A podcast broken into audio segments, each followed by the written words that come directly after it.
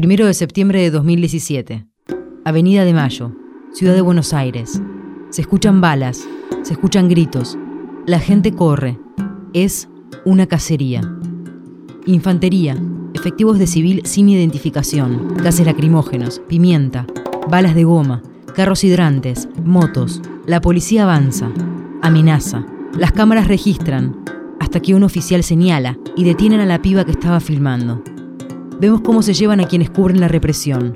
Aún hay quien intenta decir, desde un estudio de televisión, que no tenemos por qué bancarnos la violencia y los destrozos. Son 31. La reta dice que la ciudad se va a presentar como querellante. El jefe de gabinete, Marcos Peña, reclama una sanción ejemplar para quienes hagan disturbios. ¿Quién es violento?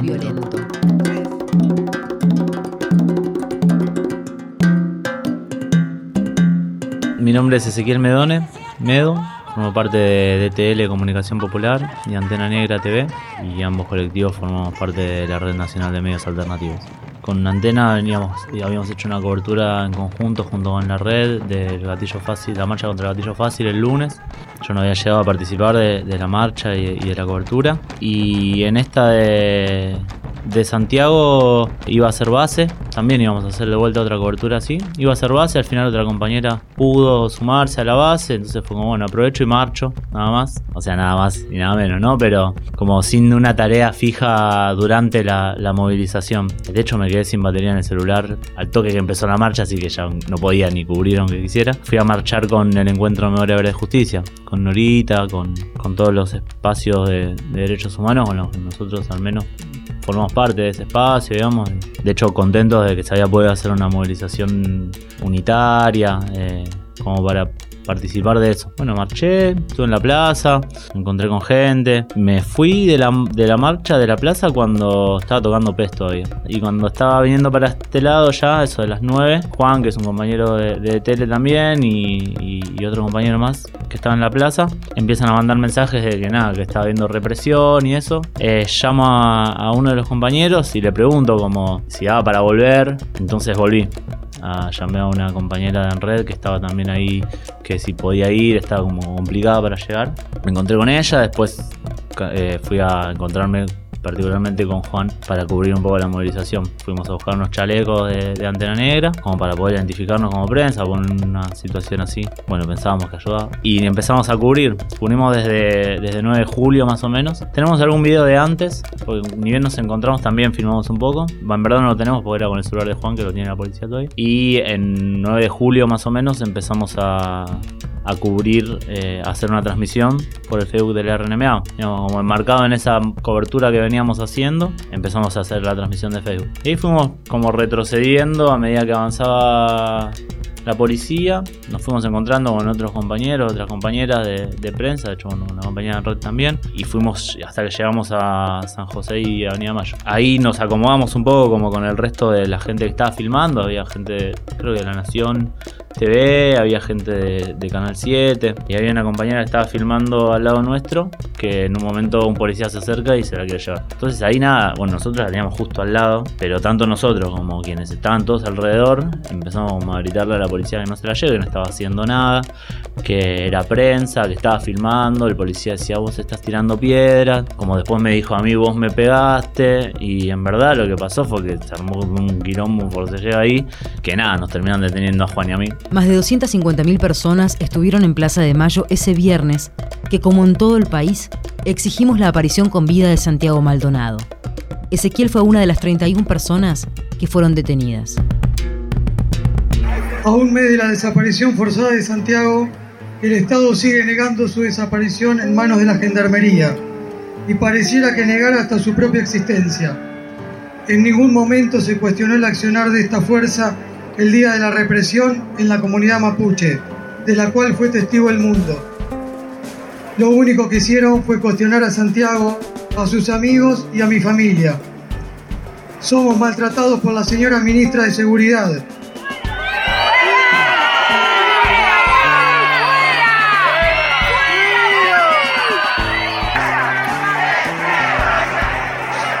Somos maltratados por la señora ministra de Seguridad que ha demostrado no estar capacitada para ocuparse ese puesto, ni tampoco esclarecer la desaparición de Santiago.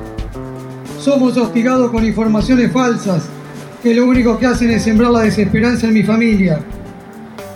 Tenemos que soportar también declaraciones de funcionarios que lo único que hacen es aportar dudas y confusión.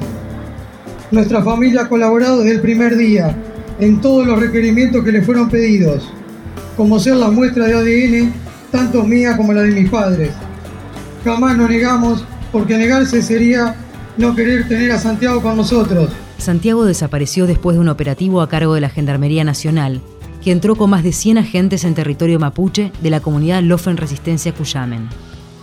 La represión, donde dispararon balas, golpearon a integrantes de la comunidad, destrozaron y quemaron sus pertenencias, estuvo a cargo del jefe de gabinete del ministro de Seguridad de la Nación, Pablo Nocetti. La comunidad, que busca recuperar las tierras ocupadas por Benetton, estaba haciendo cortes intermitentes en la ruta para exigir la liberación de Facundo Jones Wala, lonco mapuche, detenido de forma ilegal y arbitraria. ¿Quién es usurpador? Santiago fue a solidarizarse con la lucha. A un mes de la desaparición forzada de Santiago Maldonado, cuando ya estaba desconcentrándose la Plaza de Mayo, la policía montó un operativo represivo que focalizó en la prensa. No sé, nosotros estamos cubriendo, estamos filmando a la policía, que es lo que hacemos más o menos en general en las represiones, como tratamos de enfocarle ahí porque, digamos, para mostrar lo más real de la represión y, no lo que después sale como más espectáculo en los medios, que es como, bueno, y la reta diciendo nos llevamos 30 detenidos y van a estar presos hasta el lunes. Hay compañeros que estaban sacando fotos de cómo detenían a una persona y los señalaron, digamos, como, digo, no es que era el objetivo de toda la represión, pero parte de eso era llevarse a la gente que estaba registrando, evidentemente. ¿Dónde se pone la mirada? ¿Qué mensajes se construyen? ¿Qué sentido se ponen en juego al titular? La represión y las detenciones nunca son casuales. El hostigamiento y las persecuciones responden a una pregunta subyacente. ¿De quién es la calle? Yo estuve detenido en la Comuna 15 que es ahí en Chacarita, ahí cerquita de Dorrego y, Corrientes. Nosotros éramos pocos, éramos todos, todos chabones, o sea, sinceramente no es que nos trataron mal particularmente ni nos negaron cosas. Después sí hablamos con, con otros pibes que habían estado en otro lado, que habían sido trasladados en otras camionetas. Bueno, nosotros también estuvimos muy acompañados desde el principio. O sea, cuando estábamos todavía en la camioneta ya había llegado Carmen, ya había bastante gente alrededor de la camioneta como intentando de que no nos lleven directamente. Y después en la, en la comisaría también hubo como gente todo el tiempo, eh, lo cual ayuda, va, yo creo que ayuda, más allá de lo que nos ayuda a nosotros a pasar el, momento, a saber que está y escuchar la gente que está afuera. Pero bueno, sí sé que después en otros, en otros casos hubo como más maltrato, más amedrentamiento y sobre con las compañeras. Desde esa misma noche, la puerta de la comisaría 15 se llenó de compañeros y compañeras que reclamaban la libertad de las personas detenidas. Al día siguiente, se organizó una conferencia de prensa, seguida de una radio abierta, un festival callejero y una olla popular. Luego de más de 18 horas de vigilia, la presión y movilización popular lograron que se adelantaran las audiencias indagatorias. María del Carmen Verdú, integrante de Correpi, señalaba la importancia de que las organizaciones estuvieran en la calle. Avisemos y difundamos a través de todos los medios, todas las redes, para tener una buena presencia movilizada no es lo mismo movilizar a Comodoro Pi un lunes que un domingo. El domingo vamos a estar más solos que Macri el Día del Amigo. Y una cosa que sí tenemos que tener en cuenta, compañeros y compañeras, les ganamos 24 horas con nuestra presencia acá. El domingo 3 de septiembre, desde las 8 de la mañana, un Comodoro Pi gris y lluvioso se llenó de gente. Más de 36 horas después de la represión, las personas y organizaciones sociales seguían acercándose para exigir la libertad de los compañeros y compañeras. Las audiencias debían comenzar temprano, pero el juez a cargo, Martínez de Giorgi, llegó a retiro cinco horas más tarde. Lo primero que estamos esperando en este momento es que llegue el juez, así que si alguno de los oyentes de la tribu lo ve pasar, se llama Marcelo Martínez de Giorgi, estamos de las siete y media de la mañana, horario de apertura de tribunales, esperando para ingresar al juzgado y nos dicen que todavía no ha llegado, que llamemos dentro de un rato, a pesar de que ya sabemos que hay varios de los compañeros y compañeras detenidos que ya están en el edificio, en la alcaidía, eh, pero no podemos acceder a entrevistarlos ni hacer las designaciones porque el juzgado está céfalo. Apenas sea posible presentarnos, trataremos de que se hagan las indagatorias lo más rápido posible, aunque eso va a llevar varias horas porque nos van a decir que no tienen disponibilidad física para hacerla simultáneamente. Afortunadamente han venido una enorme cantidad de compañeros y compañeras abogadas, así que tenemos dos abogados por cada uno de los presos para, para poder hacer las indagatorias simultáneamente. Sabemos que el juzgado no lo va a habilitar así, eh, así que serán varias horas de espera y después a tramitar las escarcelaciones.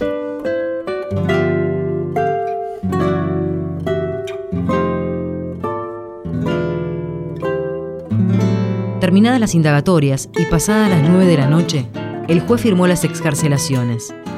Las personas detenidas fueron liberadas a las 3 de la mañana en la sede central de la policía de la ciudad, en Lugano, donde familiares, amigos, amigas, organizaciones sociales y de derechos humanos las esperaban. Como que lo fuimos viendo un poco más en contexto, eso como con las movilizaciones, con lo que había pasado en Córdoba el día anterior, que fue el allanamiento de 11 locales para llevarse las banderas, los afiches y los bombos, con la situación con los maestros de denunciar si hablan en las escuelas, entonces nosotros como que ahí lo empezamos como a ver, y es más, un, uno de, locutores me, preguntó y, fue como también, como más un ataque a la libertad de expresión, ¿no? Y no solo a la libertad de expresión en los medios y eso, sino a la libertad de expresión en general. Meter miedo, desmovilizar, que el hecho de llevarse a alguien que no está haciendo nada, y que es muy evidente que no está haciendo nada, es un mensaje en sí mismo, es un mensaje de vos vas a una movilización y te pueden llevar en cana. Después, bueno, sí, capaz se muestra que no hiciste nada, pero te comes un fin de semana adentro, que es lo que nos pasó. O sea, bueno, yo estaba filmando, hay gente que estaba pasando por ahí. Que lo que se está tratando de hacer es, de generar ese orden, esa paciencia que pedía Peña también, que la gente no, no salga a la calle, que uno no reclame, que bueno, que las cosas tienen su lugar en las instituciones y se resuelven, se va a resolver en algún momento, al reclamo y a, la libertad de expresión de, la gente en general, hay, hay un ataque. El disciplinamiento a través del miedo, el movimiento que no se detiene, las represiones del primero de septiembre y también la del primero de agosto, la última en la que se lo vio a Santiago Maldonado, son parte de una decisión política. La organización, tomar las calles, bancar a compañeros y compañeras, hacer comunicación comunitaria, alternativa, social, popular, también es una decisión política. Vivo acá, en la ciudad de Buenos Aires, y en cada rincón del país, donde nos preguntamos, ¿dónde está Santiago Maldonado?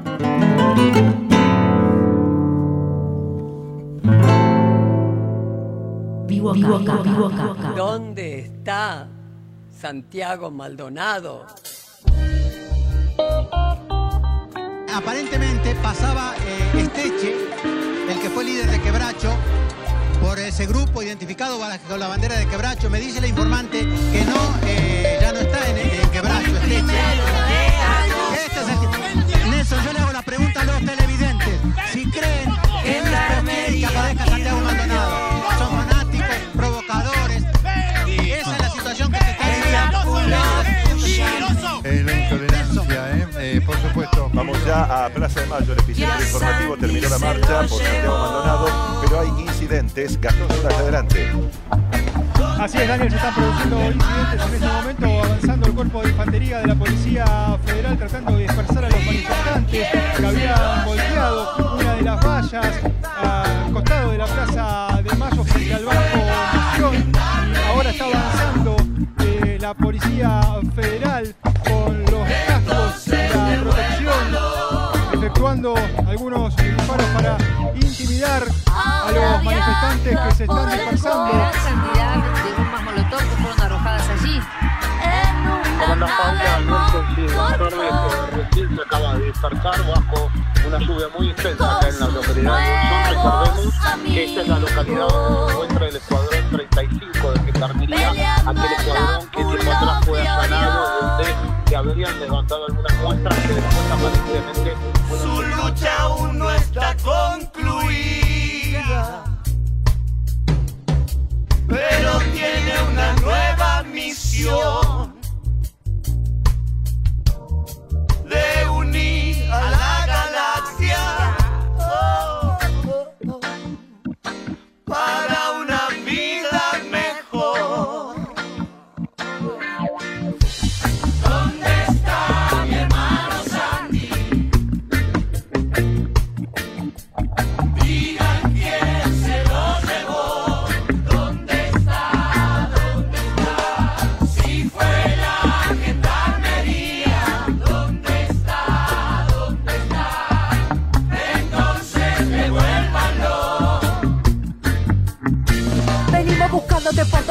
todos los rincones, todas las esquinas. Pero todos sabemos que te llevó gendarmería. Cuando de nuestra historia de a poquito nos estábamos sanando, nos dieron esta puñalada en la herida que estaba cicatrizando. De nuevo se ensañaron contra un pibe solidario. De nuevo el desprecio racista contra los pueblos originarios. De nuevo no hay nada de nuevo, es el mismo viejo nudo en la garganta. De ver demonizado a todo aquel.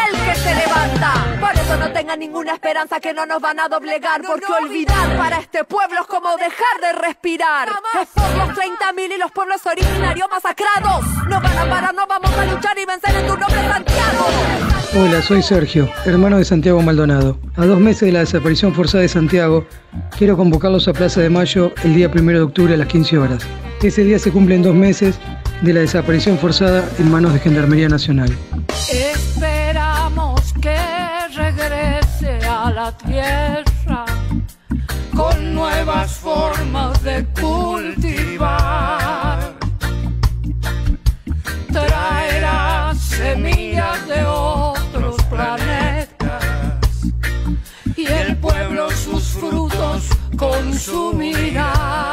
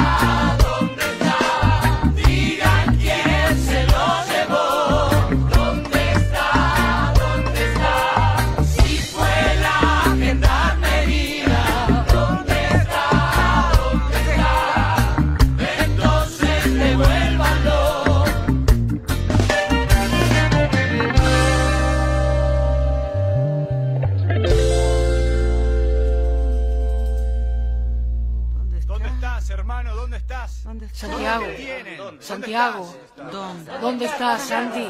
Santiago, ¿dónde estás? ¿Dónde estás, Santiago? ¿Dónde? ¿Dónde estás? ¿Dónde? ¿Dónde estás, Santiago? ¿Dónde? ¿Dónde? ¿Dónde estás? Vivo acá.